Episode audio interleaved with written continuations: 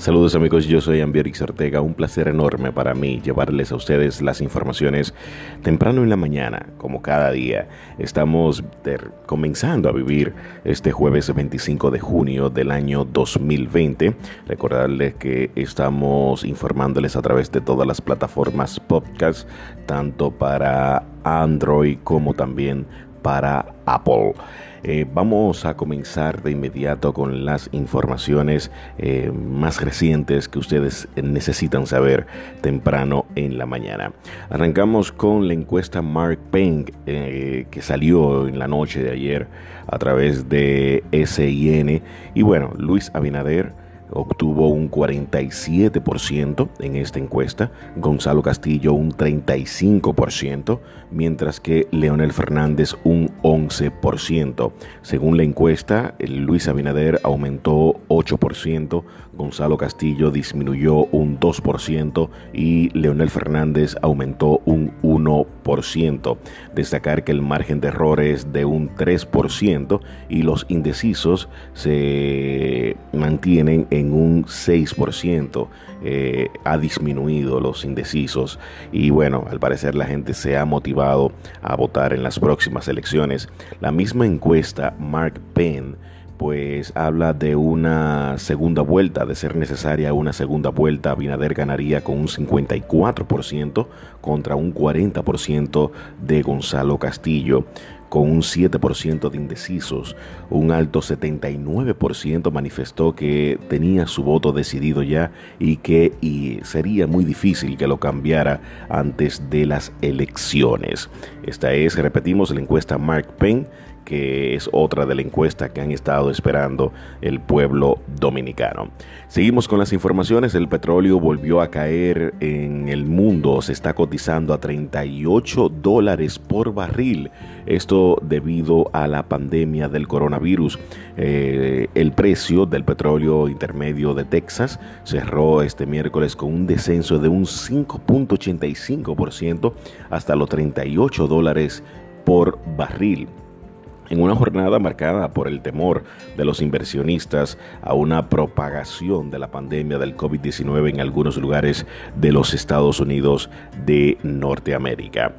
Cambiamos de tema y nos vamos a la República Dominicana porque el Estado Dominicano, el gobierno y los empresarios turísticos pues ya tienen un protocolo a seguir para eh, la apertura del turismo el próximo primero de julio. El gobierno y la Asociación de Hoteles y Turismo de República Dominicana, Azonahores, anunciaron este miércoles la aprobación del protocolo de salubridad que se aplicará en el sector turístico y ratificaron la reapertura de sus operaciones a partir del primero de julio. Al parecer, el turismo arranca sí porque sí el próximo primero de julio, julio.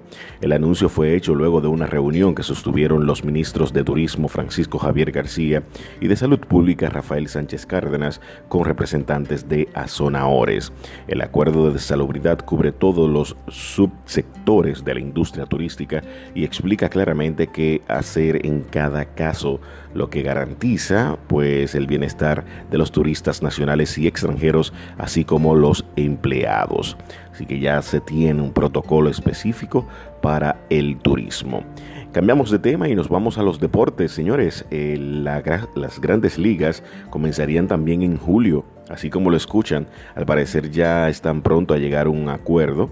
Eh, la Major League Baseball y la Asociación de Jugadores de Grandes Ligas concretaron un plan para volver a jugar con un protocolo de salud a seguir por los equipos.